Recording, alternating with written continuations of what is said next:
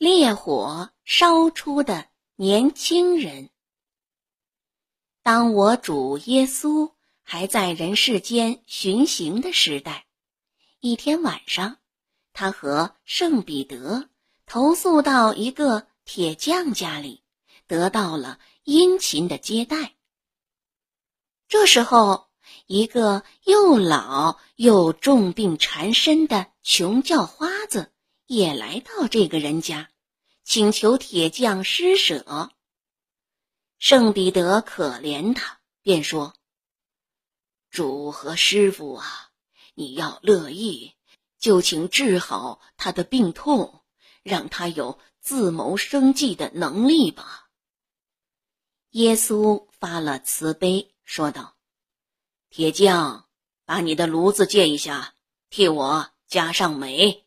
现在，我要把这病老头变成个年轻人。”铁匠非常乐意，于是圣彼得扯着风箱，炉火熊熊燃烧起来。这时，我们的主便抓住小老头，推他进入炉子里红红的火中，使他在里边红的如像一株玫瑰，同时大声的赞美上帝。随后。耶稣走到冷却槽前，把那烧得通红的人儿拖进去，让水没了他的顶。等他完全冷却了，又给他祝福。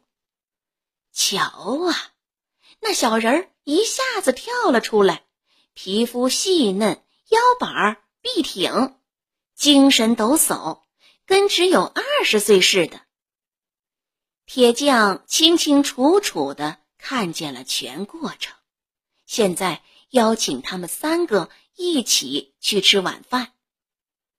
他有一个半盲的驼背老姨姐，这老太太走到年轻人面前，细细端详，想弄清楚火有没有把她烧疼。他从来没感觉这么舒坦过呢。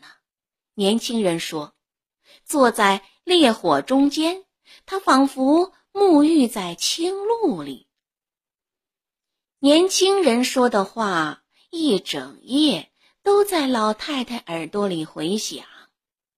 第二天一早，主耶稣谢过铁匠，又上路走了。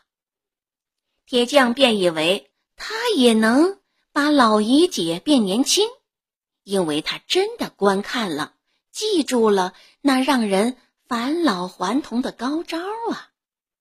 他唤来了姨姐，问他想不想也变成个十八岁的蹦蹦跳跳的女孩子。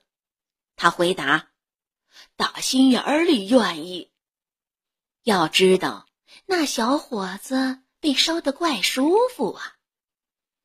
铁匠于是烧旺炉火，把老太太推进了火中。只见她在里边翻来滚去，发出了一声声惨叫。坐稳了，叫什么蹦什么！我现在才开始好好鼓风呢。说着，便扯起了风箱来。老太太的破衣衫全烧着了，她叫个不停。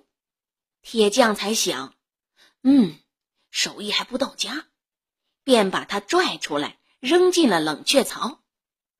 老太太没命的喊，铁匠的老婆和弟媳妇儿在对面楼上也听见了，他们跑下楼来，见老姨姐又哭又叫，身子蜷成了一团，躺在水槽里，脸上皱纹挤成了一堆。已没了人样。